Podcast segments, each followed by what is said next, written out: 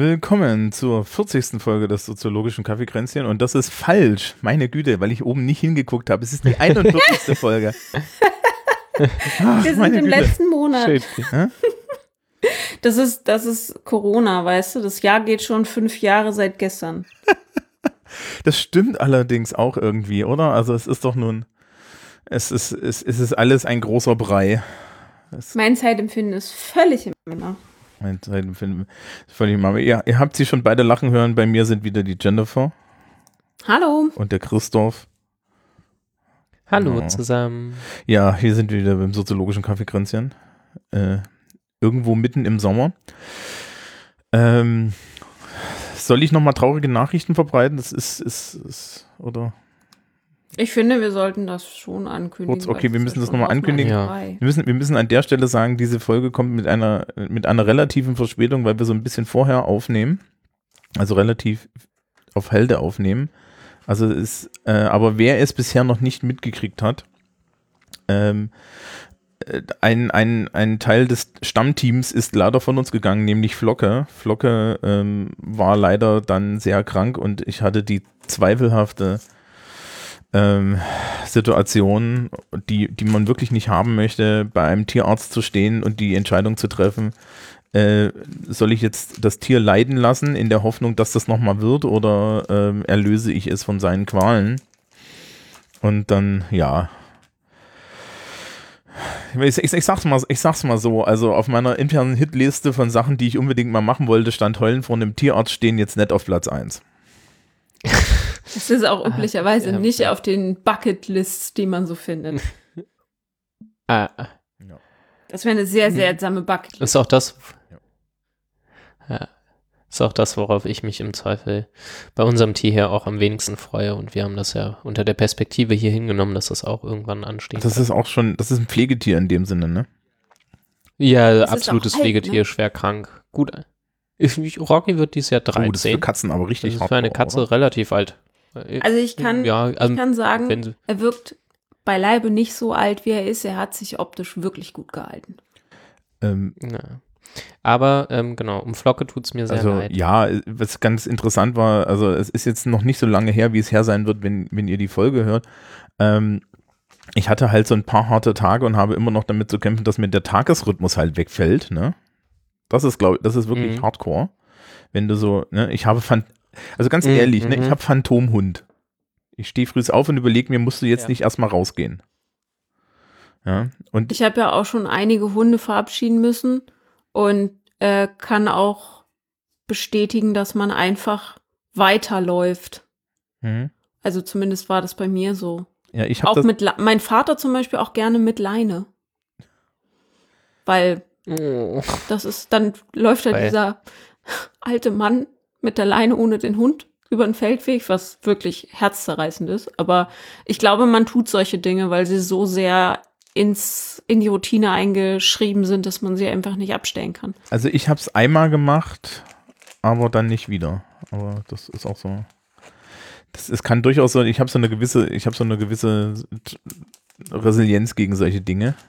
Aber es ist aktuell halt recht schwierig, ja. Also mein Schrittzähler spricht Bände. Und Mhm. ja, die Frage, die Frage, ob, ob und vielleicht schon zu dem Zeitpunkt, wenn diese, diese Sendung hier erscheint, ich nicht wieder äh, ein Tier habe, die ist noch nicht beantwortet. Aktuell jetzt so hier, jetzt ähm, fühle ich mich noch nicht, obwohl ich schon bei der Tierhilfe Franken schon mal geguckt habe, ob es nicht was Nettes gibt. Und es gab was Nettes, aber man hat mir dann gesagt, der, dieses Tier ist, ist zwar nett, aber dafür brauchen sie ein großes Haus mit, mit, mit Garten. Um das adäquat zu machen. Also, es war, es war ein, ein, ein sehr hütehundiger Hütehund. Ja, was nicht schlimm ist, ja. Also ich, ich habe jetzt und es ist halt eine Frage der Zeit irgendwie. Ich habe an der Stelle, und dann, dann, damit reißen wir dann dem Publikum noch so ein bisschen das Herz raus, bevor wir weitermachen, eine, von, von einer lieben Freundin ähm, den wunderschönen Satz gehört. ähm, die, die, die an der Stelle nur zu mir meinte, weißt du, die Flocke schickt dir schon jemand, der auf dich aufpasst. Oh. No. So, genug von den traurigen Themen. Hin zu Getränken. Ich habe meinen schon Ja. ausgetrunken. Das meinst schon. Genau, also diese, diese, Ich empfehle Thermosbecher. Und während der Musik eingießen. Das funktioniert für mich gut. Die Podcast-Lifehacks hier. Ja. ah Gott, oh Gott, oh Gott, oh Gott. Na dann. Jennifer, was hast du denn ausgetrunken? Äh, mein Ostfriesentee ohne Zubehör. Also ich habe mir ja so 500 Gramm Ostfriesenmischung zugelegt, aber trink den ohne Milch und Zucker. Und es ist halt, ähm, wie ich auch schon in der letzten Folge gesagt habe, ähm, Schwarztee. Einfach 0815 Schwarztee. Ja. Aber ich mag ihn trotzdem. Warum auch immer. Ihr, Ich habe komische Vorlieben. ihr könnt jetzt einmal raten, was ich habe. Auch äh, du hast wieder hier deinen dein einen Earl Nee. Grey, dessen Namen ich leider Zuckerfreien Oder Cider. es ist Sommer. Ah! Zuckerfreier Almdudler, es ist immer noch zuckerfreier Almdudler. Das, das war vorhin übrigens im Supermarkt beim, beim Wiederbeschaffen der Drogen. Ähm, habe ich die letzten drei aus dem Regal genommen und habe jetzt so ein bisschen Angst. Ja, ob der Aha. Kapitalismus mich weiter versorgen kann. Äh, ich probiere in meinen lokalen äh, Läden, zumindest von den Produkten, die ich gerne langfristig haben möchte, auch eine stetige Nachfrage aufrecht zu Genau. erhalten. Das gilt zum Beispiel für meine präferierte Sojamilch. Ähm, die wird wirklich da gekauft, damit sie hoffentlich lange im Sortiment bleibt und auch dann immer wieder in rauen Mengen. Und aber nicht in zu langen Abständen, ne? sondern im Zweifel viel, Genau. viel zu Hause haben, aber Hauptsache zeigen, dass man das gerne jede Woche haben möchte. Ja, Äh, genau. ich- ich- ähm, ich habe das Gefühl, dass wirklich dieses Almdudler-Regal, das, ist, das das ist meins. Das, Wir holen das nur für dich. das existiert nur für mich. Ähm, Oh, ähm, Alpro Mhm. hat meine Gebete erhört. oh, äh, was ich sehr, sehr seltsam fand. Aber ich rede seit Wochen darüber, dass ich von, von Alpro gibt's ja diesen Skier, heißt er, glaube ich, was so wie Quark ist. Und vor ein paar Monaten kam Vanille, Mango und Erdbeer. Und ich behaupte, Mango und Erdbeer von dieser Sorte schmecken wie Fruchtzwerge. Und nun kommt das aber in 400 Gramm Bechern und ich kann keine 400 Gramm Fruchtzwerge essen. Also bei, ums Verrecken nicht.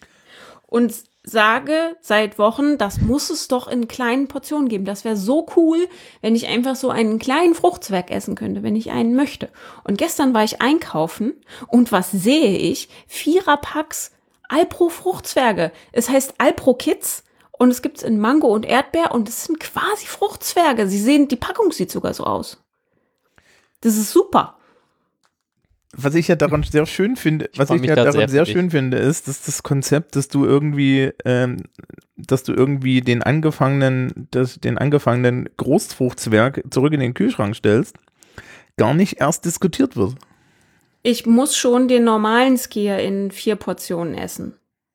Und das ist ohne Geschmack. Der kippt mir um, bis ich den alle hab. Okay. Ich brauche Kinderportionen. Und so 50 Gramm davon reichen mir völlig, weil es mir viel zu süß für große Portionen essen. Okay. Weil das ist für mich eine Süßigkeit. Ich wollte noch einwerfen, dass ich zwar auch finde, dass das in die Nähe von Fruchtzwergen geht, aber definitiv nicht so süß ist. So viel zu deinem äh, Zucker und Süßen. Meine Hippie-Geschmacksknospen, ey. Ich finde Sachen einfach ja. übermäßig süß, wenn sie noch gar nicht übermäßig süß sind. Ja. Ich musste heute den, ich musste heute der Schülerschaft, ich hatte der Schülerschaft die einzigen Klasse, die ich jetzt noch im Präsenzunterricht habe, ähm, vor, vor dieser ganzen Sache hier versprochen, dass ich ihnen einen veganen Kuchen backe. Ja, also musste ich heute einen, einen habe ich gestern dann einen veganen Schokokuchen mitgebracht und habe übrigens mit Erstaunen festgestellt, dass ich tatsächlich auf Hock sämtliche, sämtliche Zutaten für veganen Schokokuchen mittlerweile daheim stehen habe. Was musst du denn Besonderes rein, was man nicht Äh, ich habe halt nicht einfach so Vanillin und, Back, äh, und, und Backpulver da, ja. Also, so. Also du hast generell nichts für Kuchen. Ah ja, da. okay. Äh, Richtig, ich habe generell eigentlich nicht einfach dediziert was für Kuchen da, weil ich ja normalerweise jetzt nicht backe oder so, ja. Okay. Aber ich habe tatsächlich immer noch Reste von Mhm. Vanillezucker oder so, weil das gibt's ja auch nicht in einer Gebinden, ja.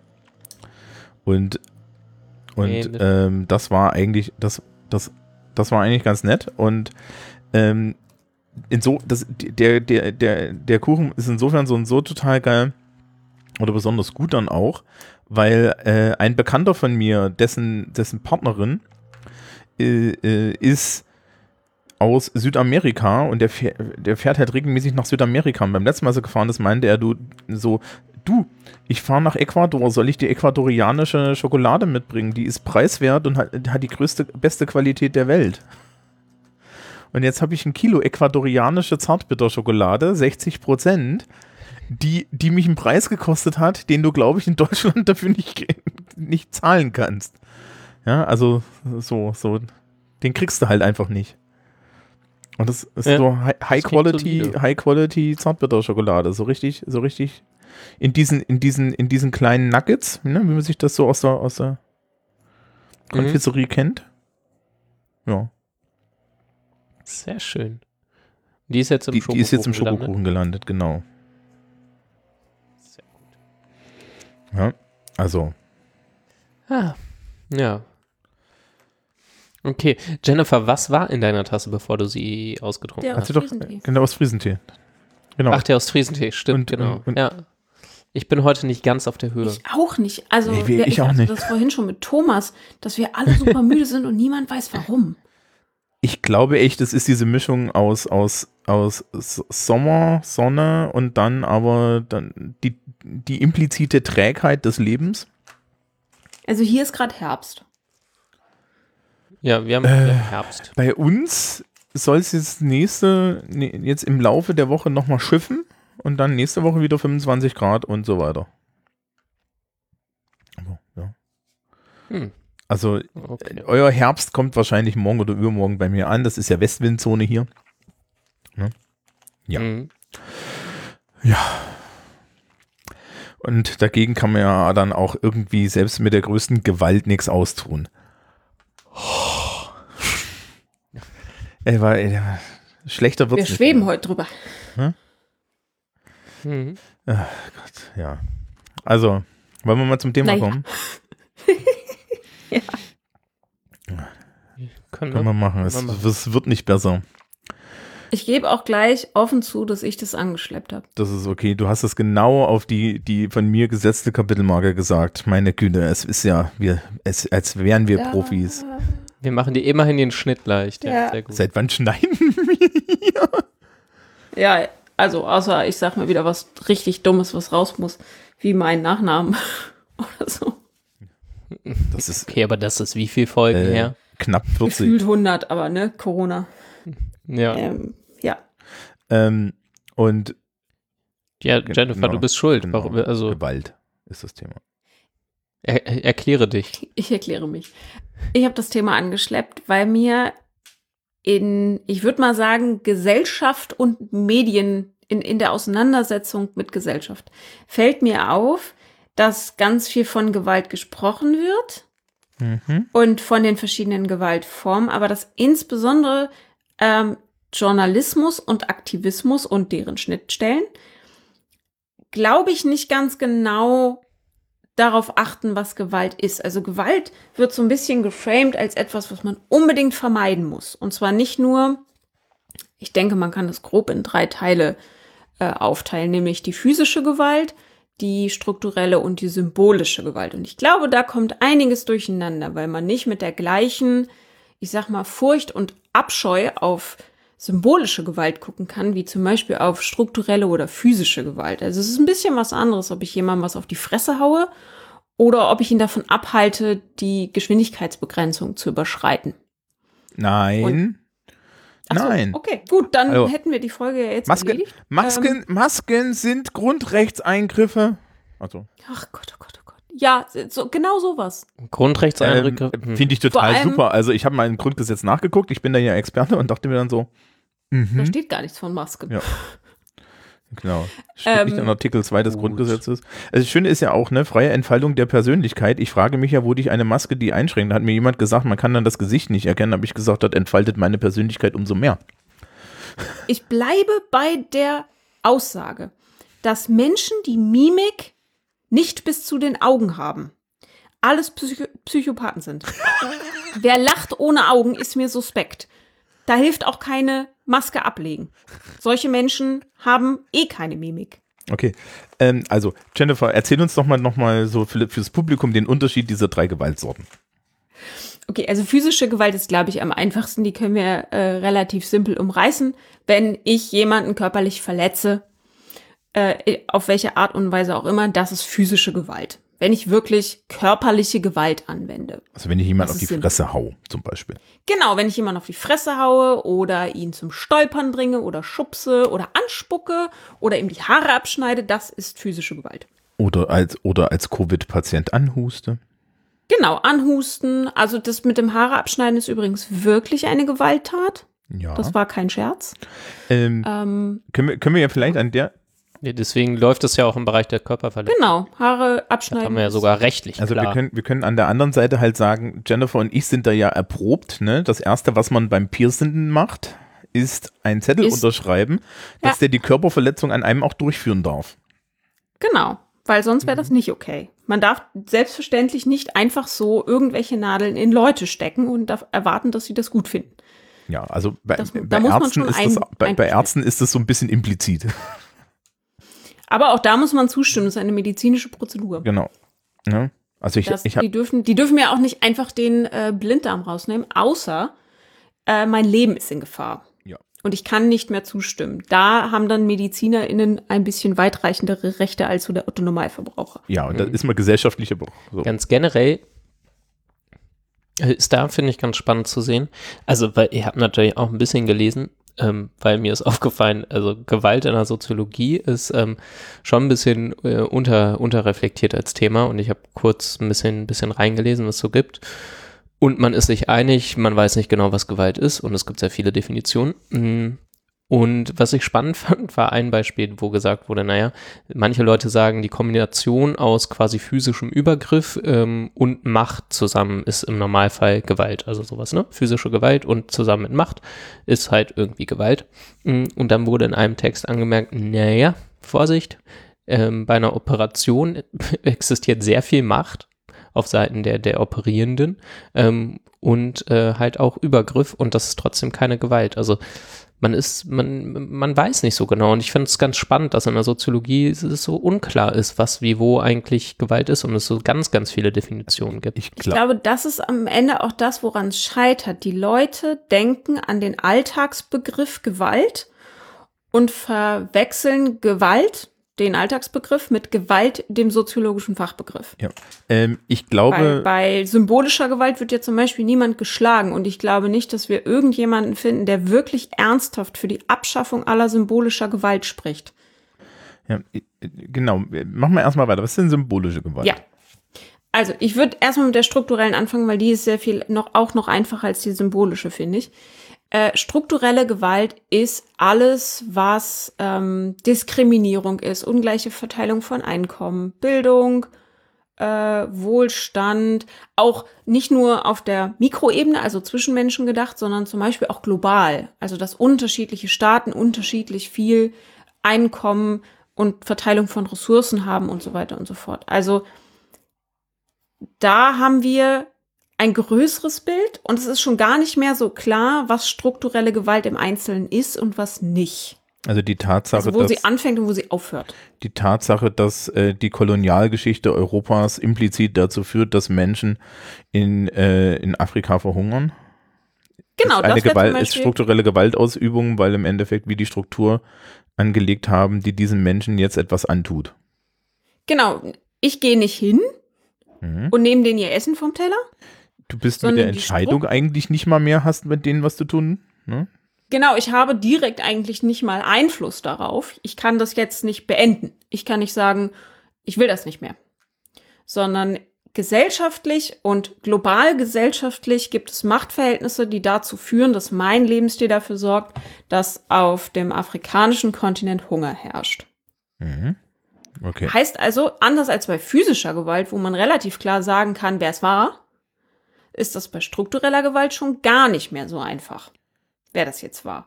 Auch da kann man sagen, ja, das liegt da und daran und der Staat hat dies gemacht und der Staat hat das gemacht. Aber man kann keine Einzelpersonen finden. Aber immer noch einfacher als bei der symbolischen Gewalt. Jetzt wird's nämlich, äh, glaube ich, richtig komplex. Ähm, symbolische Macht Möchtest du Fragen, Anmerkungen dazwischen haben oder am Ende? Ich glaube, ich würde erstmal das zu Ende machen und dann können wir die einzelnen Sorten Okay, voneinander trennen, damit Ja. die, die es hören, mitkommen können. Mhm. Ja, ja. You go. Also, symbolische Gewalt ist gesellschaftlich anerkannte Gewalt.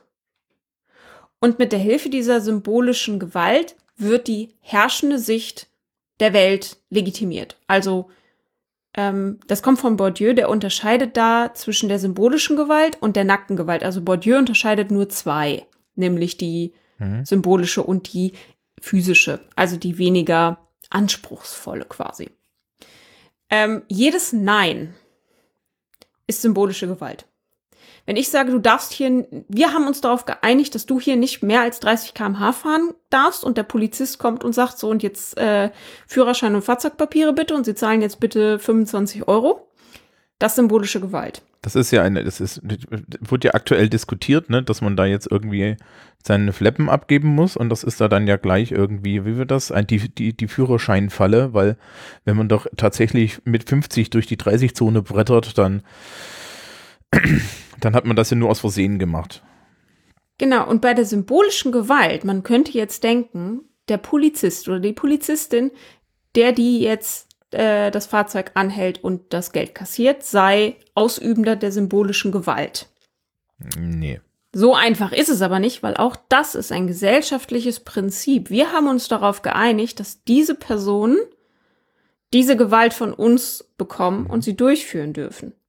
Sie sind quasi nur Symptome der zugrunde liegenden symbolischen Gewalt. Ähm, da Und das sind nicht mal nur, ähm, ganz kurz noch, Ja. das mit jedes Nein meint nicht nur Verstöße. Symbolische Gewalt ist auch, wenn ich sage, Jungs sollten keine Röcke tragen. Mhm. Das ist ebenfalls symbolische Gewalt. Genau, da ist dann jetzt der Unterschied zu dem, was ich vielleicht dazu noch sagen, sagen wollte, nämlich ähm, die, das erste Beispiel, was du gemacht hast, das ist ja, das findet man ja auch in der Politikwissenschaft, ne, bei, bei Max Weber, der Unterschied zwischen Herrschaft und Macht, wo dann, wo, wo, wo im Endeffekt Weber immer sagt, ähm, Herrschaft ist anerkannte Macht. Und, und wenn wir symbolische Gewalt ähm, in dieser, in dieser Polizistensache haben, dann erkennen wir ja im Endeffekt, dann ist es so, so die Gegenseite, der darf die ausüben, weil wir anerkennen, dass er sie darf. Ne? Ähm, und und der zweite, das zweite Beispiel, was du gemacht hast, da ist es dann so, dass, das, dass da keine Herrschaftsbeziehung mehr da, äh, drin ist, ne? sondern dass halt reine symbolische Gewalt ist über so, über so gesellschaftliche Strukturen. Ne? Also bei der strukturellen Gewalt ist es ja auch so, Ja. dass wir gesellschaftliche Strukturen haben, die diese Gewalt ausüben. Aber wenn wir daran denken, dass symbolische Gewalt ja auch so ganz kleine Sachen sein können, wie zum Beispiel, dass wir nicht auf offener Straße erschossen oder überfahren werden, einfach weil wir uns darauf geeinigt haben, dass das nicht okay ist, dann kann man das ja nicht wirklich abschaffen. Also da wird einem nichts angetan, außer dass Nein gesagt wird. Erstmal. Mhm.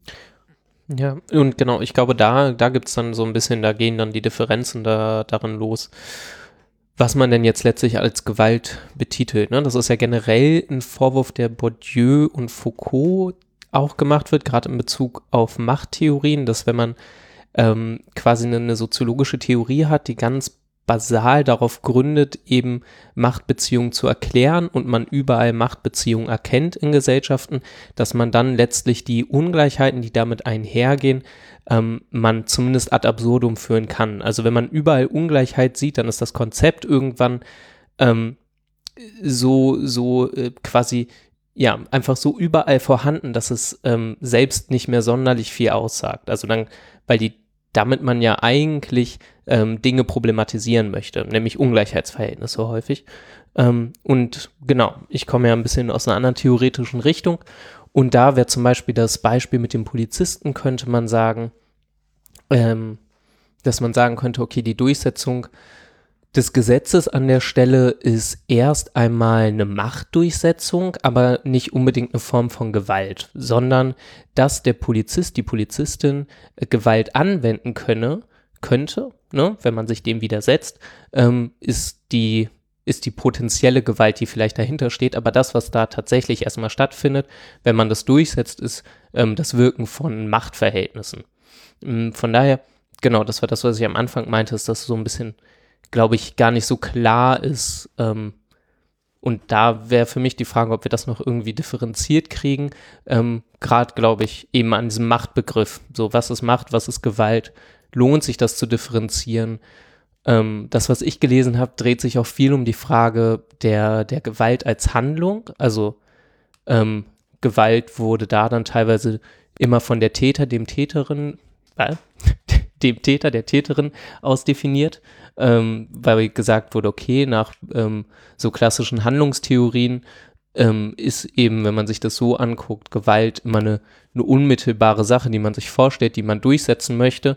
Und das heißt, man kann auch nur aus TäterInnen-Perspektive gucken, was Gewalt ist. Und es geht am letztlich nicht mehr, das ist ja jetzt auch viel Thema, darum, wie Dinge wahrgenommen werden. Also so ein bisschen die Frage, ist es eher die Opferseite, die darüber bestimmt, was Gewalt ist, oder ist es die TäterInnen-Perspektive, die formuliert, was eine gewaltvolle Handlung ist? Das sind so die Sachen, die mir gerade durch den Kopf gehen. Also wenn wir bei den Unterscheidungen von Bourdieu bleiben, dann gibt es ja symbolische Gewalt, symbolische Macht und symbolische Herrschaft. Und symbolische Macht ähm, ist die Macht zur Durchsetzung der Anerkennung der Macht. Und dafür braucht es ähm, ähm, dafür braucht es nicht unbedingt Gewalt, aber Gewalt zeigt, äh, wo die Durchsetzung möglich ist. Also, Mhm. das ist ein bisschen immer das, wo, wo ich bei Luhmann nicht mitgehen kann. Weil ich Mhm. würde sagen, so wie auch ähm, bei Foucault, der König braucht die Bestrafung zur ähm, Verbildlichung seiner Macht. Würde ich in modernen Gesellschaften Mhm. zum Beispiel das sagen oder so erklären, Macht ist, wenn ich gewalttätig sein darf. Also zum Beispiel das Gewaltmonopol des Staates. Der Staat darf Gewalt anwenden, er hat ein Monopol darauf, das ist Macht. Genau, das ist ein Punkt, den ich vorhin bei der physischen Gewalt, also wir da, als wir da schon drüber geredet haben, dass es halt auch physische Gewalt gibt, die eigentlich keine Gewalt ist, äh, fiel mir dann ein, ich glaube, es geht darum, ob es konsensuell ist oder nicht. Ja. Der, wir beim Piercer, das ist konsensuelle Gewalt. Ich stimme dem zu. Ja. Ähm, gibt es ja auch äh, BDSM-Bereich genau dasselbe. Ja, technisch gesehen ist es physische Gewalt. Aber da, da gibt es halt Konsens. Also Mhm. Kinder, wenn es keinen Konsens gibt, ist es was anderes. Dann ist es eine Straftat. Und ja. Genau, und da kommt Macht ins Spiel. Es ist nämlich auch keine Straftat, wenn die Gewalt zwar nicht im Einverständnis passiert, sondern von der Institution ausgeübt wird. Wenn mich äh, Polizei zum Beispiel äh, hart anfasst, weil ich mich wehre, was auch immer, ähm, dann würde ich zwar sagen, das ist Gewalt, aber die Interpretation darüber liegt nicht bei mir sondern dann ist die Frage, wie viel Macht hat die Institution, um mir Gewalt zufügen zu dürfen. Und, und dann gibt es aber auch wieder die Gegenrichtung, nämlich dass, dass es durchaus eine Abwägung gibt, ähm, wie viel Gewaltanwendung die, der Institution zusteht. Das ist ja. Ach so, das. Ähm, Ja. Lass mich da ganz kurz zwischen. Das finde ich einen wichtigen Punkt. Ähm, Im Zusammenhang mit, den, mit der Black Lives Matter Bewegung kam immer wieder auf Social Media das Bedürfnis aus, zu sagen, sagt nicht Polizeigewalt, das war Mord. Das ist auch so ein Ding, da verschwimmen Fachbegriffe und Alltagsbegriffe. Polizeigewalt ist der stärkere Begriff. Mhm. Mord ist der schwächere Begriff. Genau. Polizeigewalt ist schlimmer als Mord. Ähm, und Und ich habe nicht ganz verstanden, was sie wollten, weil ich dachte, hä, wieso sollen wir denn jetzt verneinen, dass das äh, in einem System passiert ist, was das möglich macht? Also was passiert ist, war ein Mord, aber was es ist, ist Polizeigewalt. Und wenn wir nämlich das nur als Mord äh, de, de, Tarieren? definieren, äh, dann nehmen wir die strukturelle Komponente raus.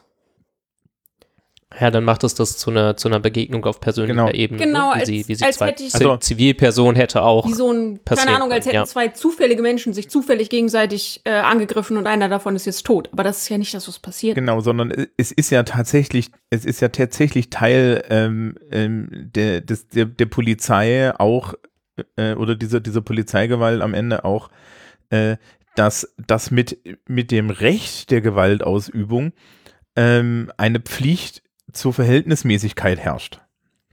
Ja. Also das ist, das ist genau dasselbe, wie wenn ich mich jetzt irgendwie, äh, es gibt einen Unterschied, ob ich auf der Straße jemanden ohrfeige oder ob ich das in einem Klassenraum tun würde. Mhm. Ne?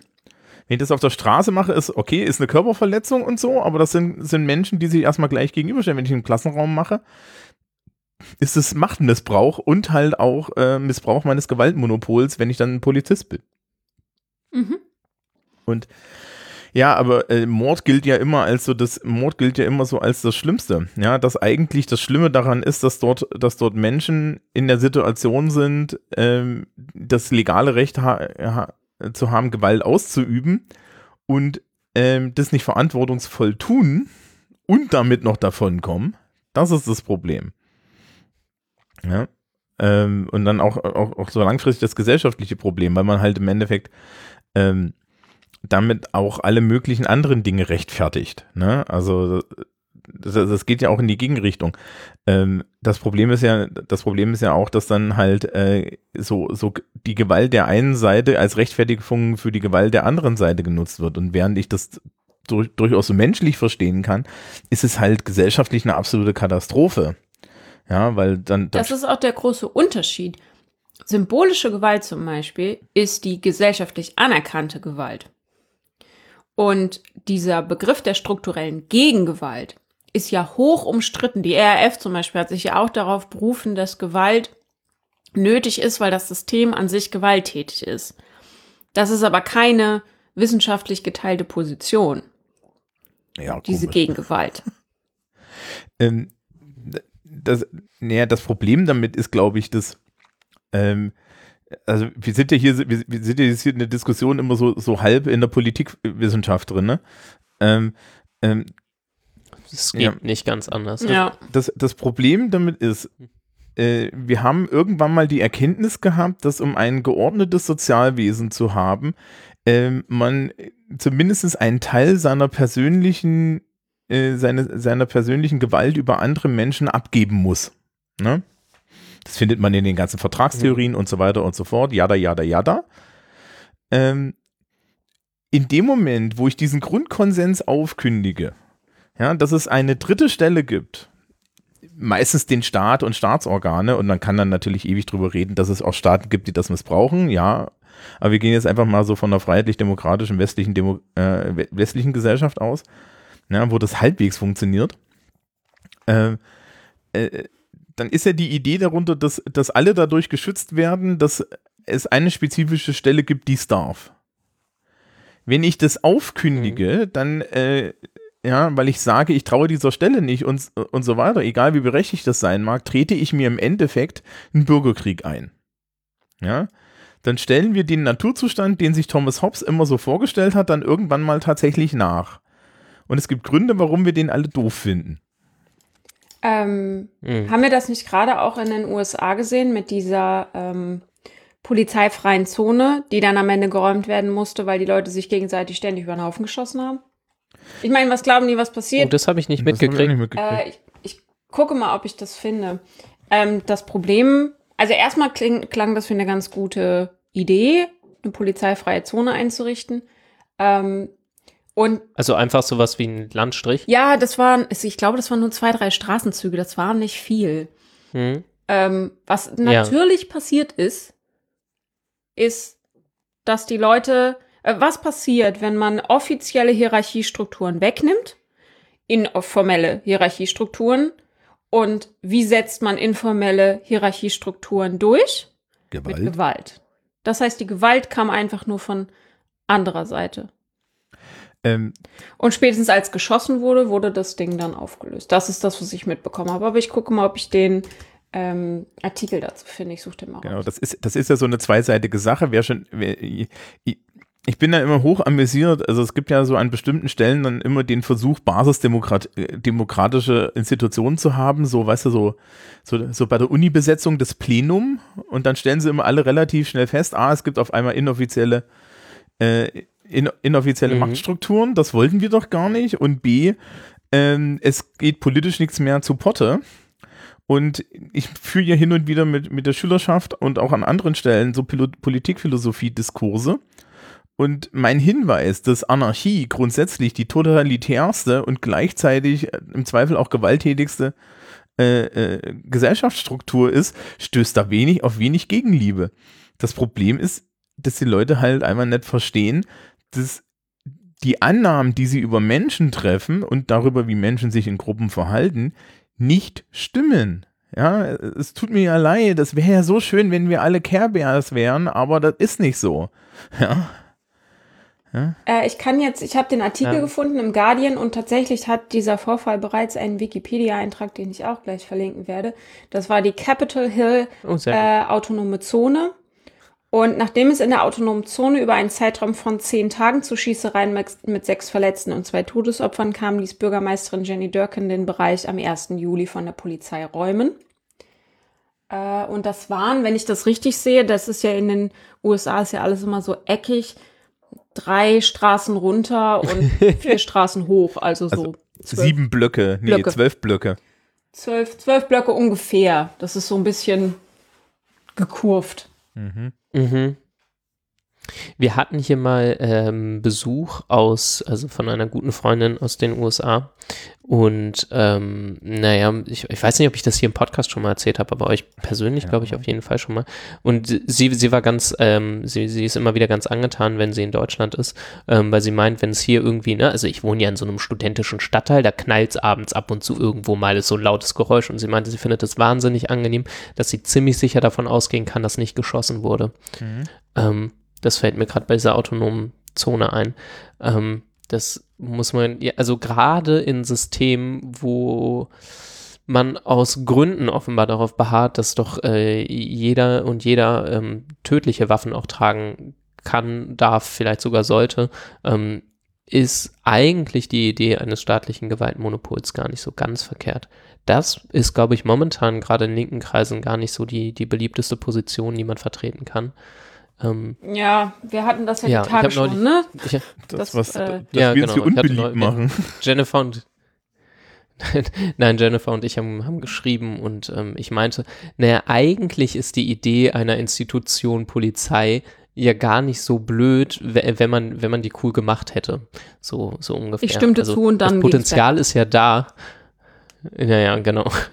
Der, der Rattenschwanz danach, der, der Ähm, kommt nicht ins Nee, aber ich glaube, wir Ähm, kamen nee. raus bei Sozialarbeitern mit Schlagstöcken oder so. Genau, das, das war das Ende vom Lied. Also die, Unser Wahlprogramm steht noch nicht komplett. ähm, ja, also das ist ja diese Defund the Police Sache, ne? Ähm, so, Ja, wo dann genau. immer darauf hingewiesen wird, dass das eigentlich heißt, wir nehmen den Polizisten Geld weg, um sie in, um sie an Leute, um das Geld an Leute weiterzugeben, ähm, die, die mit bestimmten Situationen sinnvoll äh, umgehen können. Also ich weiß nicht, ob der ähm, diese Geschichte mit hier, wie, da gab es ja noch mehrere Opfer, Renard Brooks, diese, diese Geschichte. Ja. Im Endeffekt war der, im, im Endeffekt war der Mann, ähm, wäre das alles nicht passiert, äh, hätten wir da keinen Polizisten hingeschickt. Ja, so, ganz, ganz einfach. Ja, äh, da, da kommt auch viel strukturelle Gewalt zusammen, weil ne, der, der war schon irgendwie gesucht und so. Ja, aber im Endeffekt äh, wäre dann da irgendein Sozialarbeiter hingegangen oder hätten sich die Polizisten entschieden, nicht nach, nach ihren offiziellen Regeln, die halt so Kriminalverfolgung sind, zu handeln, sondern zu sagen, okay, du bist hier irgendwie nicht mehr ganz fit, äh, du sagst, deine, deine Tante arbeitet irgendwie um, ja, oder deine Verwandtschaft arbeitet um die Ecke und du möchtest da jetzt hingehen, dann sagen wir jetzt, wir begleiten dich. Ja. Übrigens komischerweise, das ist Mhm. etwas, was ich mir von deutschen Polizisten immer vorstelle, die machen sowas komischerweise. Amerikanische Polizisten wollen ich dann festnehmen, keine Ahnung. Die sind auch, also ähm, ich las letztens im Internet, ich habe das nicht nachgeprüft, jedenfalls das er, also nicht vertieft das erste Googeln ergab, dass das stimmt. Ähm, in den USA dauert die Polizeiausbildung 18 Monate. Und äh, in der Zeit ist man in Deutschland nicht mal Polizeihund. Ich glaube, wenn du, wenn du 18 Monate hast, bist du aber auch in einem Staat, wo es lange dauert. Ja, Also, also das gibt's auch noch oder so schneller. kannst du auch einfach so werden. Ja, deputized. Also deputized ist wirklich so, da kommt jemand an, äh, gibt dir eine Badge und sagt so herzlichen Glückwunsch, hier ist Ihre Waffe, Sie dürfen jetzt Verhaftungen durchführen. Also, das finde ich auch immer so ein bisschen, natürlich ist das ein nationaler Blick und natürlich muss man mit nationalem Blick auf Fragen dieser Reichweite vorsichtig sein. Aber es hat einen Grund, warum normale Sozialwissenschaften und es vergleichende, international vergleichende Sozialwissenschaften gibt. Erstmal gilt jedes Theoriekonzept nur für einen ganz beschränkten Raum. Und genauso ist es mit Daten. Und einfach eins zu eins die Strukturen der amerikanischen Polizei und ihrer Probleme auf den deutschen Staat zu übertragen, ist nicht nur fahrlässig, sondern grob falsch. Das fängt schon dabei damit an, dass man in den USA einfach gefeuert werden kann und dann jeglichen Rentenanspruch verliert. In Deutschland sind Polizisten Beamten. Das kann nicht so einfach passieren. Solche Sachen. Okay, Und, relativ gesehen werden die ähm, aber auch zu selten gefeuert. Ja, weil man Beamte nicht feuern kann. Das gilt übrigens auch für Hochschulprofessoren. Wobei, äh, da wurde jetzt eine Stelle neu ausgeschrieben. Keine Ahnung, ob sie, also hier in Hannover hatte sich ein ähm, Professor etwas sehr unpassend geäußert in den letzten Wochen und Monaten. Und ähm, jetzt ist diese Stelle wohl neu ausgeschrieben.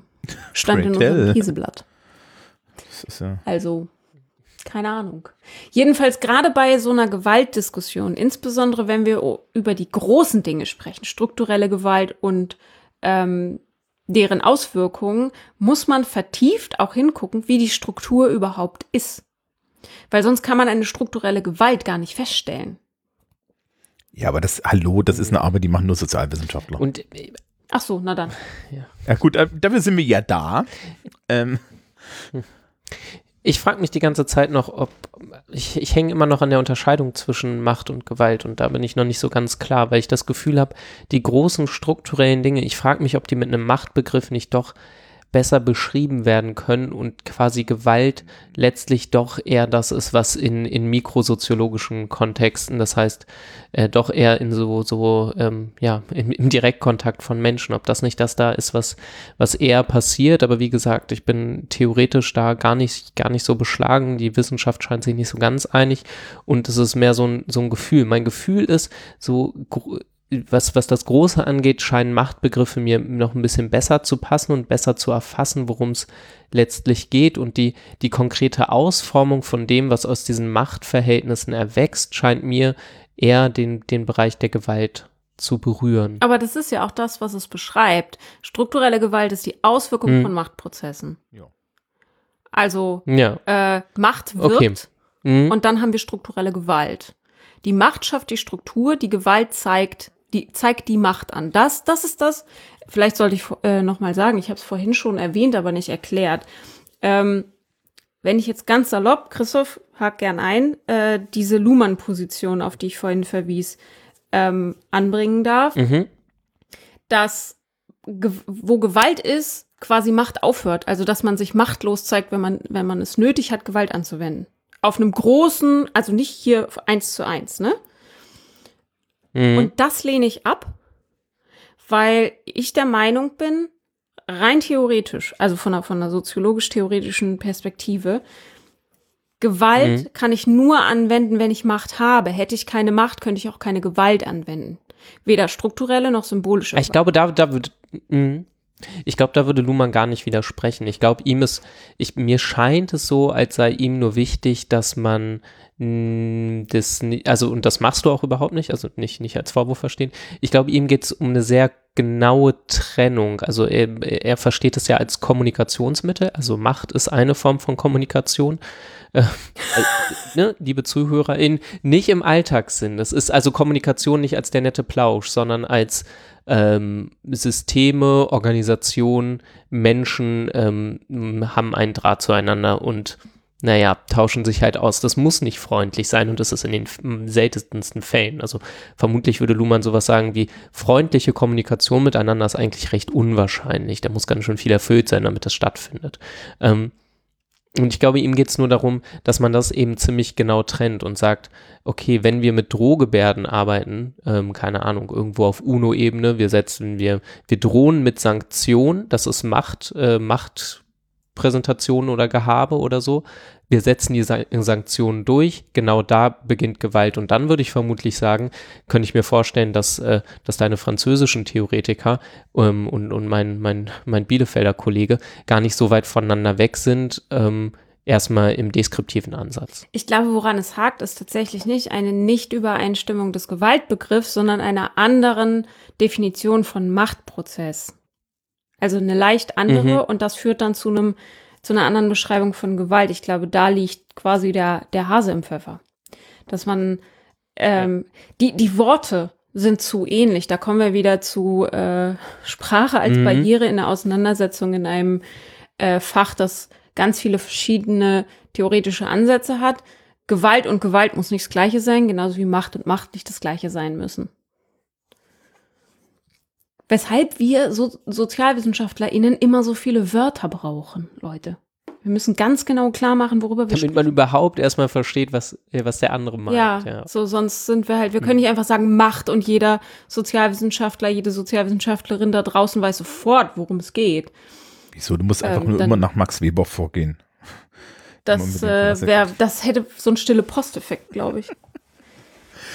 Ähm, wir, wir, du hast ganz am Anfang gesagt, dass, dass dich das in der aktuellen Diskussion so, so, so, so, so angefixt hat, ja? Oder, oder, oder das, Ja. das der aktuelle Was war denn da, also gab es da konkretere Anlässe oder? oder? Also das ist einmal dieses Polizeigewalt und Mordding, Hm? wo ich gedacht habe, Leute, Nee. ihr macht es kleiner, nicht größer. Und das andere Mhm. War, da kann ich gar kein konkretes Beispiel nennen. Das ist dieses, also einmal glaube ich, ganz oft wird verwechselt, vor allem äh, auf Social Media strukturelle und symbolische Gewalt. Also die Leute sprechen von struktureller Gewalt, obwohl sie eigentlich symbolische Gewalt meinen. Mhm. Und setzen das immer Mhm. gleich schlimm. Ich weiß nicht, ob, ob klar wird, was ich meine. Ähm, als ob das so schlimm wäre, wie körperlich angegriffen zu werden. Ich, also du meinst solche Ideen wie, ich muss mich zum Beispiel einer Geschwindigkeitsbeschränkung unter, unterwerfen, symbolische Gewalt, dass man Das dann ist fast so sagt, schlimm wie Schubsen.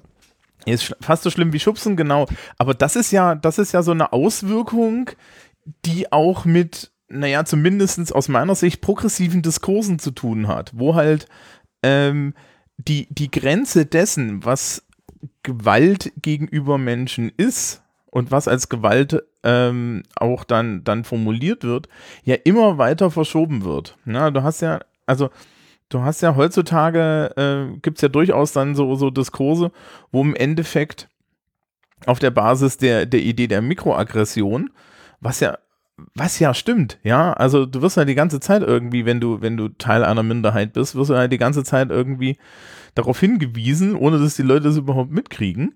Ja, das ist ja total valide, aber das, ich habe immer das Gefühl, oder, ich habe den Eindruck, das wird dann so verbreitert, ja, also dass da die Schärfe weggeht und dann wird auf einmal aus unheimlich vielen Dingen Gewalt. Dass jetzt eine Mikroaggression für die Person auf irgendeine Art eine dauerhafte Gewalterfahrung ist, ja, wenn du als schwa- schwarzer Mensch die ganze Zeit gefragt wirst, wo du herkommst und die Antwort ist Göttingen, ja, ähm, das, das ist ja vollkommen klar und das ist dann ja auch so, aber das ist auch strukturelle Gewalt.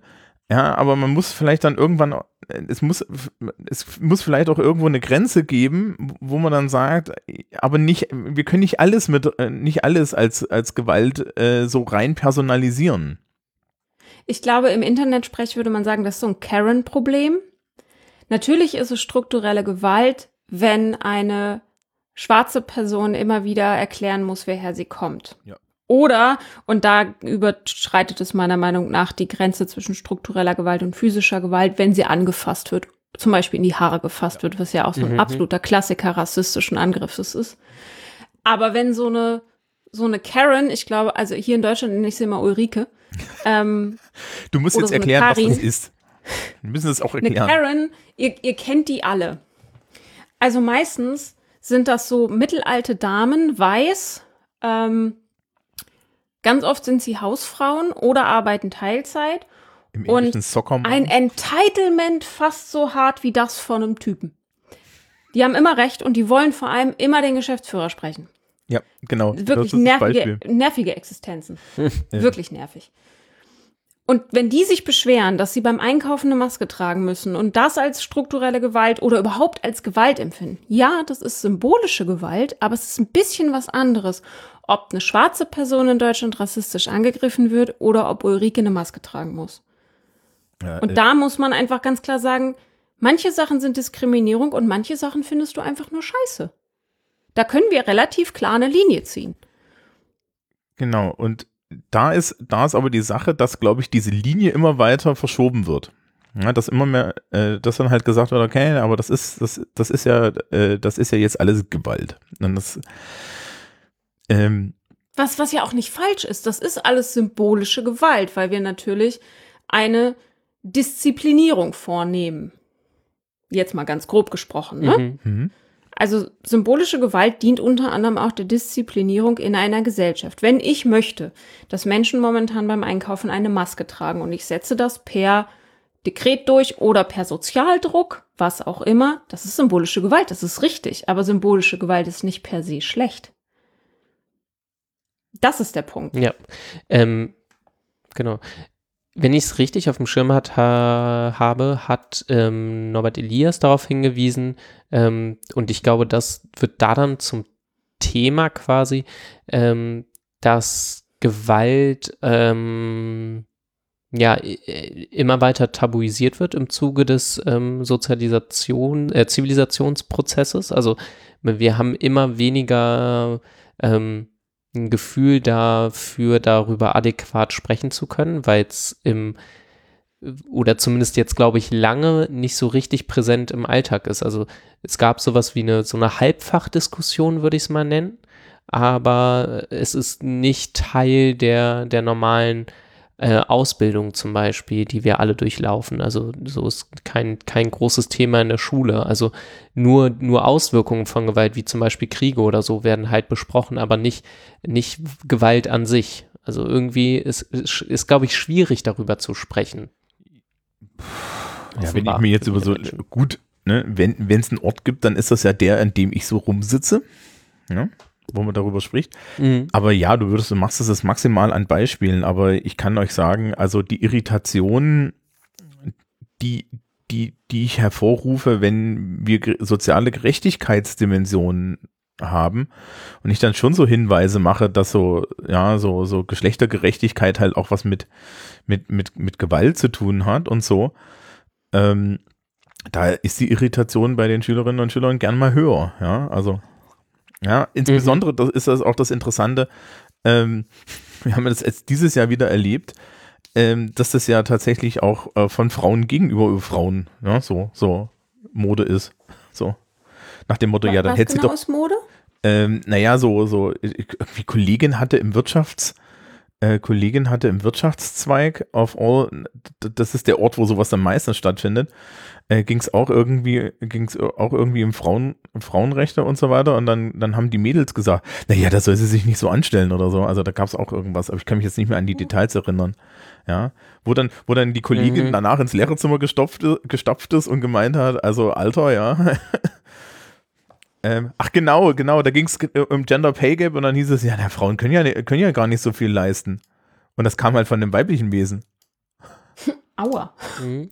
Das haben wir schon ganz clever eingerichtet im Patriarchat. Ja, Ja, die Leute denken immer, Patriarchat, das seien nur die Männer. Das ist super clever. nee, nee. Ähm, Machtposition Ja, erhält man dadurch, dass man den Rest dazu bringt, dass er sie auch glaubt.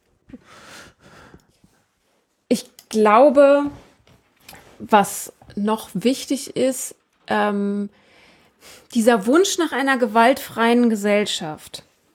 Ich glaube, das ist ein bisschen das, was du eben gesagt hast, Christoph, dieses, dass man irgendwie Gewalt tabuisiert. Und ich, ich würde sagen, da habe ich, glaube ich, auch noch einen äh, Artikel aus der Bundeszentrale für politische Bildung. Wenn man, wie mit allen anderen Ungleichheitsdimensionen, wenn man es tabuisiert, verstellt man gleichzeitig den Blick darauf, nämlich wo es überall Gewalt in der Gesellschaft gibt, oder man macht sie größer, als sie ist. Also nicht adäquat über Mhm. Gewalt zu sprechen, führt dazu, dass man nicht mehr anständig drüber sprechen kann und das Problem entweder entweder zur Mücke oder zum Elefanten macht, aber nie zu dem, was es wirklich ist. Ja. Das finde ich, finde ich schön, schön formuliert, ja. Ja, also, Und ich glaube tatsächlich, dass das gefährlich ist, weil das auch so eine, wenn, wenn wir sagen, ja, Gesellschaft soll gewaltfrei sein und so. Ich weiß nicht, ob die Leute sich vorstellen können, was es heißen würde, ohne offensichtliche Gewalt auszukommen. Also ähm, Herrschaftsprozesse, weil das, was dann danach kommt, ist ein unglaublich hoher sozialer Druck. also du meinst Totalitarismus. Und was ich denke, was ich denke, ich bin, ja schon überzeugter Konstruktivist, ne? Das geht aber nicht so weit, dass ich sagen würde, ist, dass wenn wir alle ganz fest die Augen zumachen und sagen, "Mm, es gibt keine Gewalt und ähm, so und wir, wir wollen das gar nicht äh, und wir verändern drei, vier Sachen und dann gibt es es nicht mehr, ähm, verliert man vermutlich jegliche Nebenfolgen, die man mit welcher Art von Reform oder Umstrukturierung der Gesellschaft man neben anstrebt, ähm, man da, da haben möchte. Also man verliert dann völlig aus dem Blick, was man vermutlich vorher nicht gesehen hat. Ähm, Vor allem kommt liebe so eine- Grüße an, an die Kleinfamilie und, und sexuelle Übergriffe und sexualisierte Gewalt, ähm, die halt immer im Umfeld stattfindet und also in aller, allermeisten Fällen und halt aber seltenst zum Thema gemacht wird. dazu gehört auch immer so, ein, so, ein, so eine Idee, dass wenn man Revolution macht, ne, dass dann ja diese ganzen äh, unnatürlichen Prozesse und Herrschaftssysteme abgeräumt werden würden und dann könnte die, die äh, natürliche Gesellschaftsordnung entstehen. Also, dass, wenn man die ganzen Institutionen mal abräumt, dass dann alles gut ist. Aber so funktioniert das ja Mhm. nicht. Man muss nur mal reinen Tisch machen. Ne? Ich habe ja neulich bei Twitter geschrieben, Natur ist an sich schon mal ein völlig artifizielles Konzept. Also ich bin ja auch bekannte Absolute Erfindung der Naturgegnerin, Menschen. Ne? Natur finde ich generell bäh. ja. Aber das ist doch alles Ich natürlich. verlinke euch mal zurück zum Beton. Beton von der, von der Antilopen. Ja, Beton, Beton ist ehrlich. Gutes Lied So. zum Thema. Das ist aber Beton auch nur, das ist aber auch nur Natur in anderer Form. Ja, aber ehrlich. So. Ich mag Und einfach. Thomas, du hattest angesetzt, Ähm, bevor ich. Ähm, ich weiß gar nicht mehr, ich weiß gar nicht mehr, wo ich war. Aber ich glaube, generell, generell sehe sehe ich das sehr ähnlich. Also das Schöne, das Schöne ist ja, dass die Leute, die, äh, die das ist die einzige Variante, wie du den herrschaftsfreien Diskurs herbeibekommst, ist genereller totalitaristische Gewalt. Und ich, ich weiß nicht, wie oft ich dafür immer gehasst wurde, wenn ich darauf hinweise, dass solche Ideen grundsätzlich scheiße sind. Ja, und, und ähm, ich mache ja, im- wir machen, ich mache ja gerade hier mit äh, äh, in, in, im anderen Kanal beim Politikunterricht machen wir ja jetzt schon schon Politikphilosophie schon länger, ne? Und ich- beim Lesen ist mir aufgefallen, f- also wir sind jetzt irgendwie bei Machiavelli, ja, und wir sind bis zu Machiavelli gekommen und von von wirklich von Aristoteles bis Machiavelli, alle sagen sie an irgendeiner Stelle, ähm, wisst ihr, ihr wollt lieber einen beschissenen Herrscher, der verlässlich ist, als einen Umsturz, weil da wisst ihr nicht, was da hinten raus passiert dann nehmt lieber das Arschloch, ja. Vor, das ist auch das, was ich, Ich bei so einer Enthierarchisierung, also wenn, wenn Unternehmen zum Beispiel immer stolz sind auf ihre flachen Hierarchien oder auf wir, wir haben hier keine und so. Wenn es keine offiziellen Hm. Stellen gibt, kann man auch nicht gegen angehen. Gegen informelle Strukturen kann man ganz schlecht angehen. Du kannst nicht sagen, ich finde scheiße, was du hier in deiner Leitungsposition machst, wenn die Person eigentlich gar keine Leitungsposition hat, sondern einfach nur einen Dicken markiert. Dann musst du sie nämlich persönlich angreifen und dann wird's hässlich. in den Kontexten ähm, führt es auch zu, im Normalfall, sagt zumindest die Empirie, zu absoluter Entgrenzung von so Sachen wie Arbeit und Freizeit. Liebe Grüße an die Mhm. Startup-Kultur. Winke, winke. Ähm, weil, weil halt, ähm, ja, genau, so wie du es im Prinzip gerade auch schon ge gesagt hast, äh, eben Grenzen überhaupt nicht mehr klar sind. ne? Also die verwischen dann überall und das führt im Normalfall zu einer hübschen äh, Selbstausbeutung der im äh, Wertschöpfungsprozess Beteiligten. Ähm, und auch auf der Ebene von den Leuten, die dafür nicht entsprechend bezahlt sind, also deren Vertrag nicht so eigentlich so ausgeschrieben ist, naja, du kriegst ja relativ viel Geld dafür, dass du halt die ganze Zeit für uns ackerst, so. Ähm, sondern wir sind dann alle eine Familie und in der Familie leistet man halt viel unbezahlte Arbeit. Die widerlichste Form davon, ich weiß nicht, ob ich das im Podcast schon mal erzählt habe. Ich war ähm, im Rahmen einer Schulung von meinem Ehrenamt in einer, in der größten europäischen Werbeagentur, in deren Sitz in Berlin. Und als ich da war, waren die Teams Families. Und die Families Oh ja. hatten einzelne ähm, Einheiten in dem Gebäude mit Wohnzimmern, Küchen und Büros ausschließlich mit Glaswänden. Und für mich war das alle so, boah, ist das schön hier und so. Und ich so, Alter, das ist richtig widerlich und menschenfeindlich. Ähm, ich Ich will nicht sagen, in einer äh, Firma arbeiten, die ihre Abteilung in Families unterteilt. Wie widerlich ist das denn? Also, also auch so vom Design her, das bekommt ja den Fou- Foucault Gedächtnispreis für das beste Panoptikum.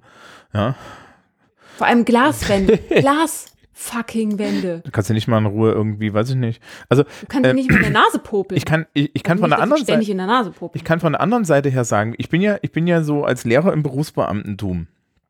Und es stellt sich jetzt aktuell mit, mit, den, mit meiner Generation, äh, stehen, steht, steht auch so das System so ein bisschen vor einer Herausforderung, weil wir eine Professionalisierung der Lehrkräfte haben, ja, die ja eigentlich gut ist.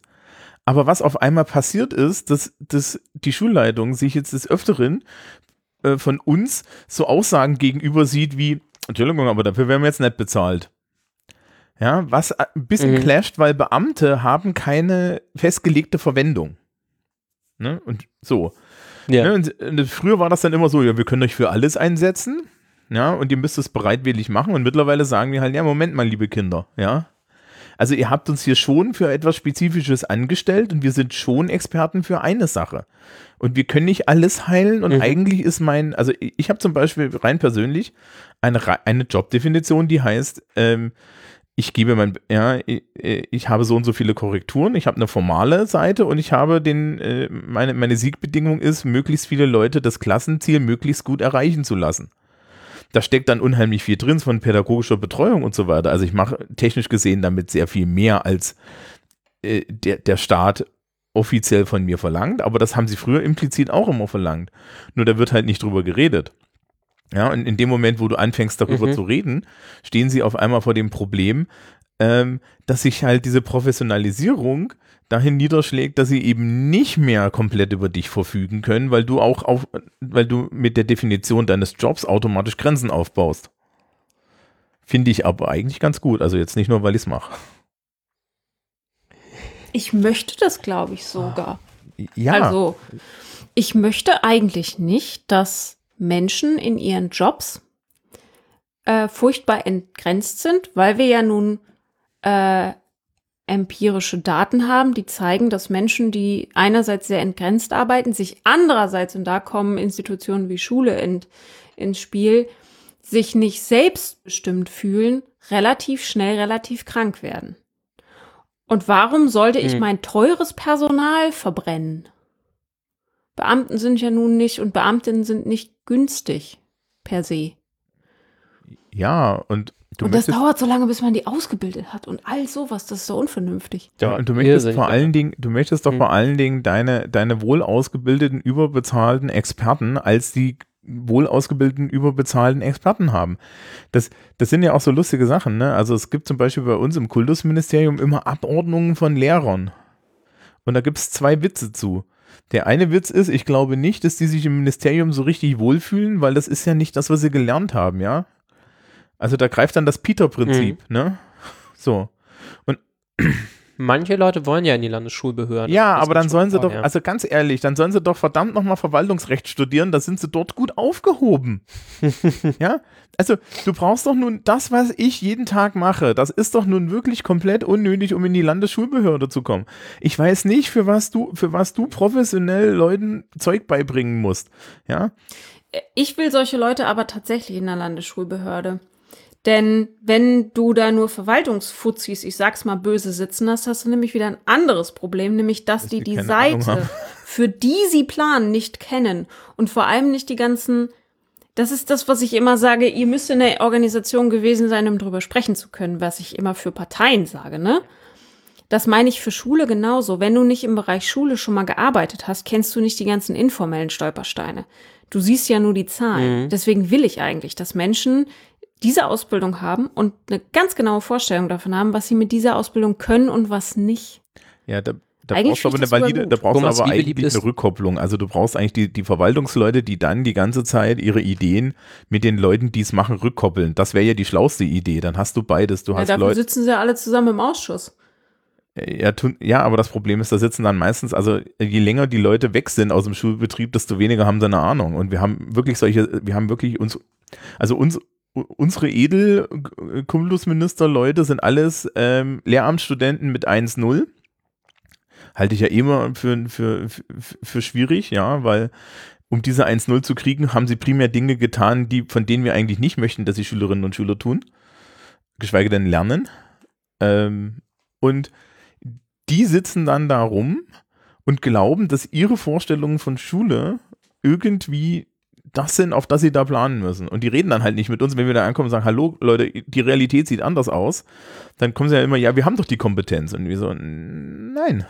Naja, aber das würde ja, das würde ihnen doch spätestens im Schulausschuss in den verschiedenen Gremien und Ausschüssen von den Schulleitungen vor die Füße gekotzt.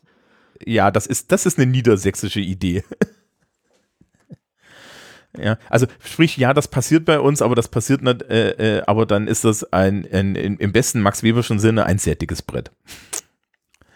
Ja, also die glauben grundsätzlich gerne mal, dass sie, dass sie das besser wissen als wir. Vertrau mir, ich korrigiere seit drei Jahren ein, ein Fachabitur, wo wir schon in der Konstruktion gesagt haben, ist dumm. Also äh, diese Differenzen zwischen Landesschulbehörde und, und Lehrkräften in der Praxis sind auf jeden Fall schön, schön interessant. Also ich gucke mir die hier auch immer wieder gerne an. Ja, das ist Ähm, immer ein, eine es ist- Unterhaltung. Weil da sind genau diese Praxistheorie, Probleme und Differenzen, die man, die man wirklich, ja, das kann man, glaube ich, an, an wenig Stellen der Gesellschaft so gut sehen wie da. Das ist ganz, ganz herrlich. Ähm, genau. Äh, Besonders beliebt ist die Landesschulbehörde hier in Niedersachsen auf jeden Fall auch nicht so viel, weiß ich. Nee, wir, also die ist so unbeliebt, dass sie jetzt ein paar Mal aufgelöst werden sollte und ähm, dann auch einmal umstrukturiert wurde und das jetzt ist aber auch noch nicht okay. Das ist die Landesschulbehörde. Ja. Mhm. War ja, naja. Also es war so schlimm, dass da jetzt dran gebaut wurde und jetzt ist aber immer noch nicht gut oder so. Also ich habe mittlerweile auch den Überblick verloren. Aber an der, an der Stelle zitiere ich jetzt Christoph, der immer sagt, die einzige Aufgabe vom Bildungssystem ist dauer, dauer, dauerhaft an, an sich selber rumzuschrauben, um das, um das, Ich habe gesagt, danach schreit die Pädagogik. Das ist, ähnlich, aber nicht ganz das Gleiche. Ich finde, dass man gerade aber auch in, in Schulsystemen schon wieder eigentlich ganz gut sehen kann, ähm, wie Macht und Gewalt zusammenhängen und ähm, was davon gesellschaftlich legitimiert ist und nicht. Ich habe mich letzte Woche mal wieder darüber aufgeregt, dass ähm, Geflüchtete und äh, sozial benachteiligte Jugendliche hier jetzt in dieser Krise am ehesten verlieren, weil die zuletzt in die Schulen zurück durften und ähm, ihre Abschlüsse nicht machen dürfen oder durchfallen, weil sich niemand um sie gekümmert hat. Und der Aufschrei dieser Gewaltauswirkung, die ja nun wirklich eindeutig eine strukturelle Gewalt ist, die wirkt, blieb aus. Weil legitimiert ist diese Gewalt in allen Fällen. Es ist okay, benachteiligte Jugendliche nochmal zu treten. Oder sie zumindest vor dem Tritt, der uns alle betrifft, nicht schützt. ja, ich ich habe ja meine Vorbereitungsklasse, ne? Die habe ich ja immer, davon, von der erzähle ich ja hin und wieder. Ähm, da werden mehrere Leute nicht weitergehen können, weil wir, weil sie A, sich die, tatsächlich den Bildungsgang finanziell nicht mehr leisten konnten, was immer so ein Phänomen ist, wo die Leute mich erstaunt angucken, dass das in Deutschland geht, aber es geht. Und äh, wir haben ähm, und, und wir haben das Problem, äh, dass die Leute jetzt eine Eignung für die zwölfte Klasse brauchen. Und die normale Art, wie sie die kriegen, ist ja, diese Klasse zu besuchen. Und dann gibt es so Menschen wie mich, die, die dann irgendwie aus diesen Menschen äh, mit viel Arbeit einen Vierer rausquetschen und dann haben die diese Eignung. Und das geht jetzt nicht. Und stattdessen müssen die eine Prüfung machen. Mhm. Mhm. Und diese Auf Prüfung die ist vorbereitet sind. Ja, theoretisch ist diese Prüfung, ich habe sie mir angeguckt, müssten die das können. Praktisch gibt es halt einen riesen Unterschied zwischen acht Stunden Englisch die Woche, zwei Schulaufgaben, drei Echsen, irgendwelche mündlichen Leistungserhebungen, ja, wo du, wo du halt irgendwie eine Streuung hast und ja, schreiben Sie mal diesen 90-Minuten-Test. Ja, der ist halt härter. Da, in dem, da sind auch noch Grammatiksachen drin und äh, jeder Englischlehrer weiß, mit Grammatik prüfe ich dir jeden raus. Ja.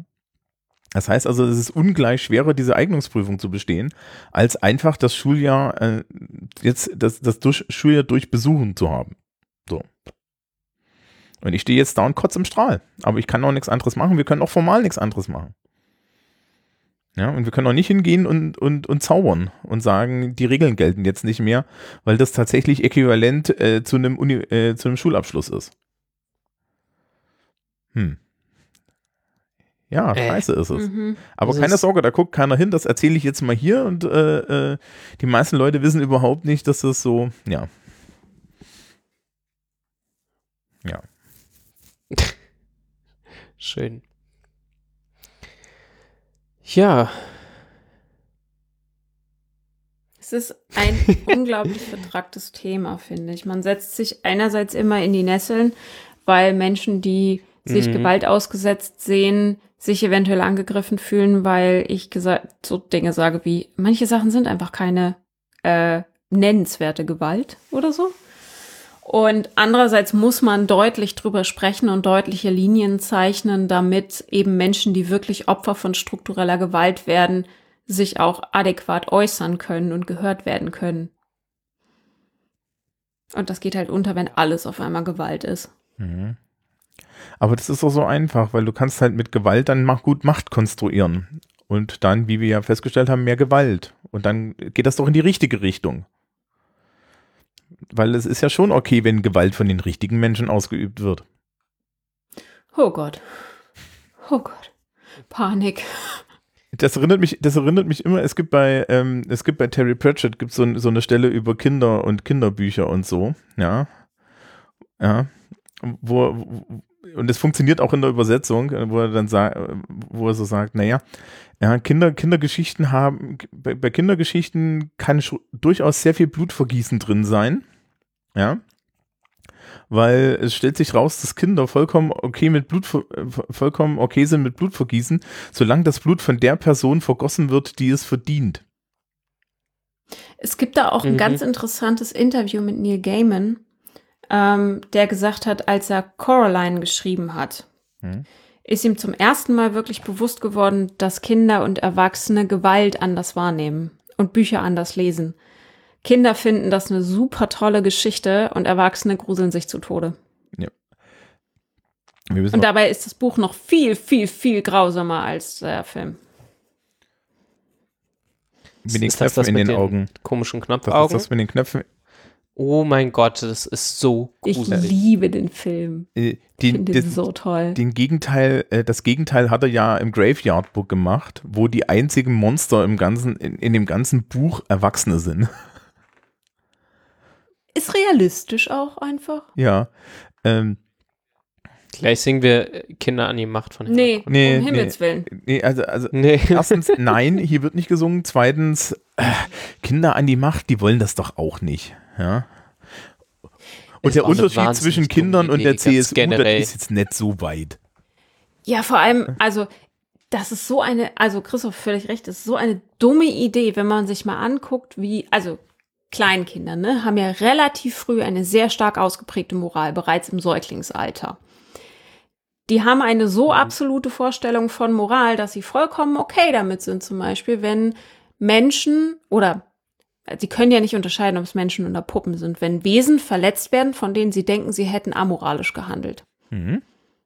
Ist für Säuglinge Ja. vollkommen in Man, Ordnung. man kommt so in, in das war böse, das ist tot. Geil. man kommt wirklich ins. Ja, wir haben das Problem gelöst. Finden Sie nicht auch? ja, ähm, ja, genau. Man kommt so zurück in schöne Mitte, Mittelaltersystem. also ich will gar nicht Zu einer Adultismus einfacheren, fahren. Ne? schöneren Welt.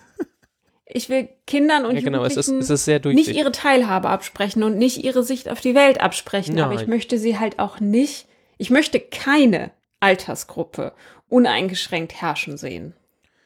Das ist jetzt Weder aber Kinder noch Alte. Das, das ist jetzt aber schlecht, weil wir ja primär von, von, von 60 plus weisen Männern beherrscht werden. Unser Oberbürgermeister, Mhm. Belit Önay, war gestern auf Twitch im Faust TV. Und mein erster Kommentar dazu an Julius geschrieben war, wenn dein Bürgermeister halt nicht 163 ist, sondern halt so im Jetzt lebt und so. Mhm. Dann ist er auf Twitch. Na, dann geht er vor allem dahin, wo er gesehen und geguckt wird und wo er mit den BürgerInnen sprechen kann. Habe hab ich das, habe ich auch, also, also so vom Namen her klingt das auch, klingt das auch so, als hätte er jetzt eine, eine Migrationserfahrung. Oder, oder irgendwie. Ja. Das Der wäre ziemlich. zweite oder Ja, Christoph, weißt du das? Da war erst der zweite Oberbürgermeister überhaupt in Deutschland? Ich glaube, der erste. Das andere war glaub, keine ich mein- Oberbürgermeisterin, ne? Das war eine Bürgermeisterin, glaube ich. Ja, ich glaube, ja. Ja.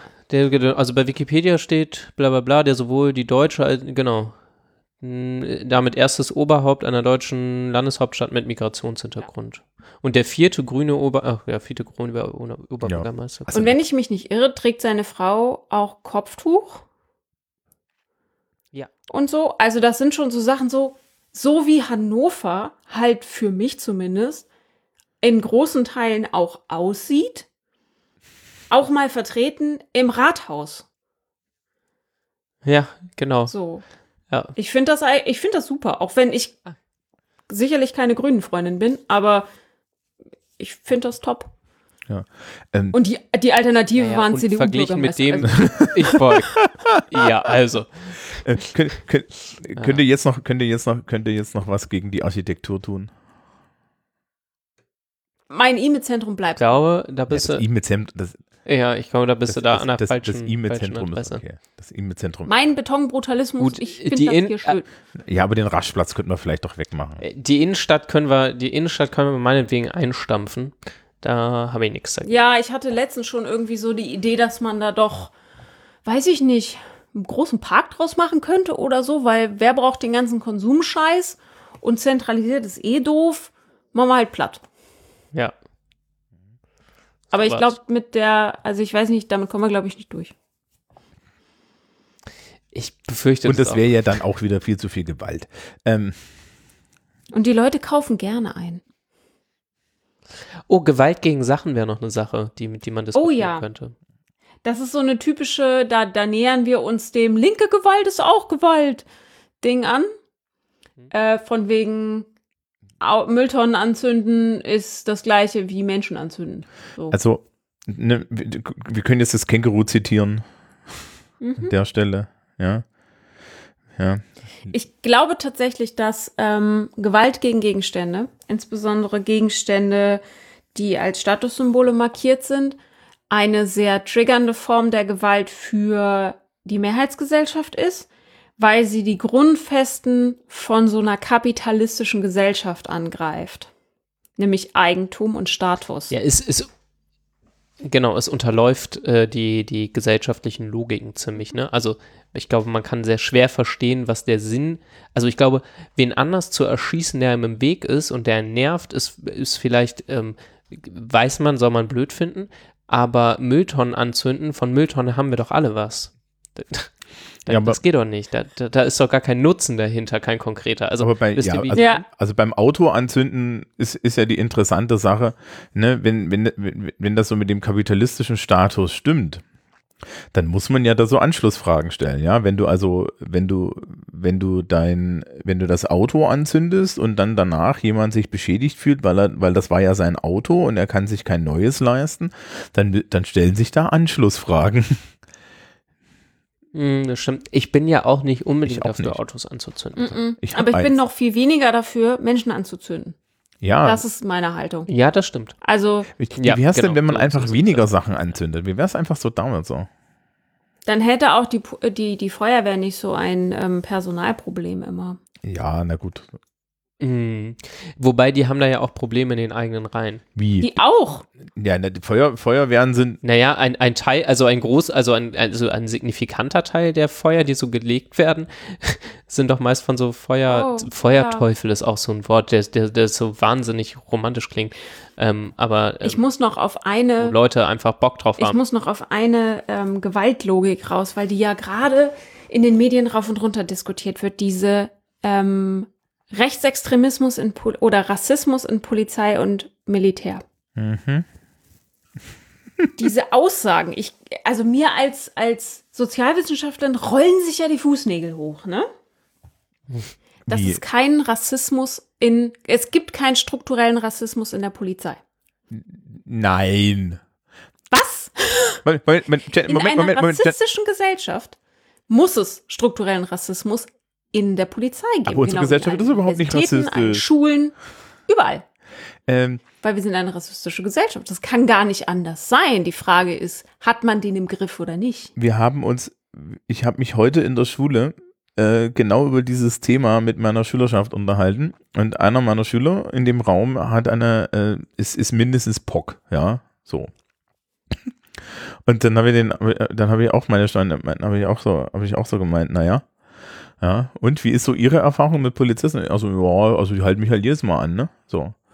Und äh, mein, Mhm. mein Lieblingsbeispiel ist, wir hatten, wir haben hier in meinem Jugendtreff hatten wir sehr lange einen afrodeutschen, also, also afroamerikanisch-deutschen Jugendlichen, ja, sehr dunkle Hautfarbe. Mhm.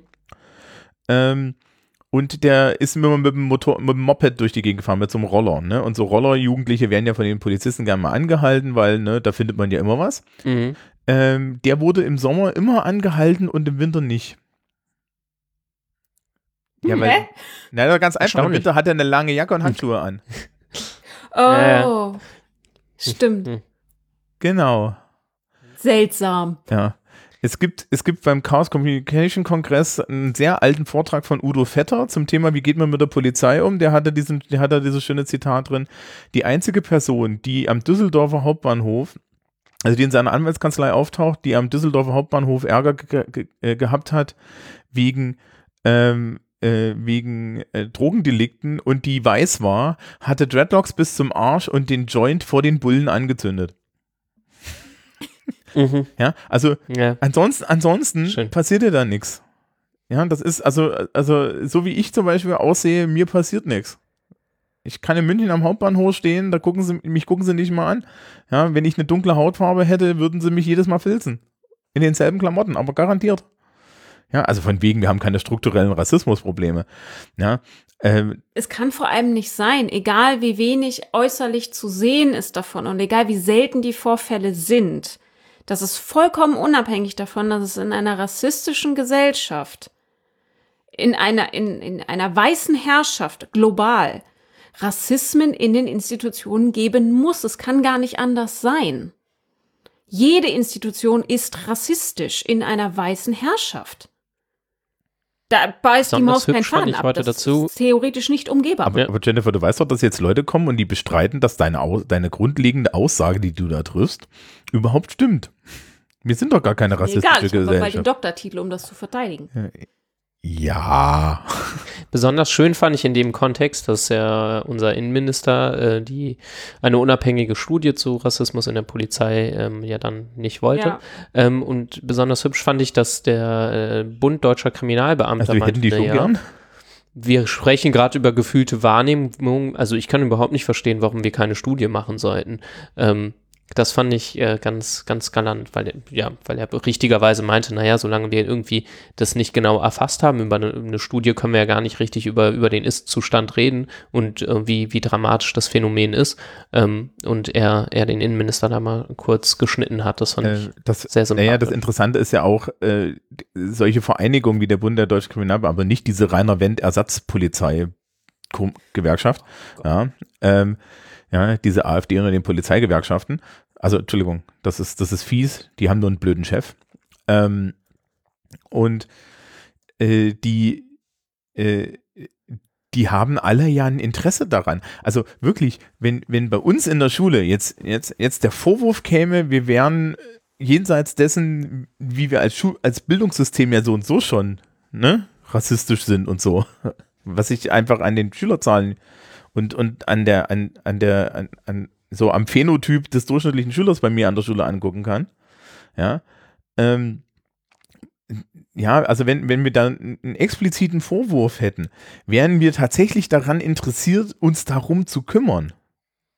Ja. Na, vor allem, Es, also wir machen keine Studie zu Rassismen in der Polizei, aber wir geben eine Studie in Auftrag, die den längst widerlegten Mythos stützen soll, dass Frauen unter einer Abtreibung traumatisiert werden? Scheint mir hier nicht um Wissenschaft zu gehen, wenn ich das mal so in den Raum stellen darf. Ja, nein, also da muss, muss man nochmal nachgucken. Also wenn Männer der Meinung sind, dass Frauen dadurch traumatisiert sind, dann haben jetzt Frauen auch nicht so viel zu sagen. Von den Salem Trials bis zu den Abtreibungen heute, Männer wissen nicht, wie es funktioniert, deswegen müssen die Frauen brennen. Du hast es verstanden. Ja. Ja. Ich bin klug. Jetzt musst du nur noch mitmachen. Nein, No. wir verbrennen Jennifer nicht. Wir Das verbrennen, fände ich völlig Nein, um unangemessen. äh, vor allem verbrennen wir, verbrennen wir Jennifer nicht, weil, weil, weil ich Jennifer zutraue, das mit dem Verbrennen so zu machen wie Agnes Nutter und dann haben wir ein Problem. Ähm, Und wer die Referenz Ihr nicht findet dann versteht, mein Buch. Ja, die, wenn ihr die Referenz nicht versteht, ich verlinke euch einfach das entsprechende Buch. Ich Ja. hätte vor fünf Minuten auf dem Scheiterhaufen stehen sollen. Ja. Meine Lieblingsline ähm, aus der Serie. Ich, ja, ich meine natürlich das Buch. Ja. Ich meine, die Serie, die fand ich so süß. Okay. Ich, ich, ich habe gerade in unsere Shownotes geguckt, die sind eine sehr, eine sehr bunte Mischung. Ja. Wir fangen wunderschön an mit diesmal, oder? Kids, gehen über polizeifreie Zonen und Rassismen zu Terry Pratchett und Neil Gaiman. Ja. Und, und, und zwischendrin die Antilopengang. Und Karen. Ja. Karen. Ich wollte vorhin noch ähm, Wut zitieren, als Rainer Wendt kam, hab's dann aber gelassen. Also, feine Sahne Fischfilet hätte uns noch gefehlt. Ja. Ne? Ähm, da gibt es ja auch noch so ein Lied von, gab's auch noch so ein Lied von Jan Böhmermann, oder? Zu Rainer Wendt oder so. Oder es gibt ja irgendwie so ein Rainer Wendt Speziallied.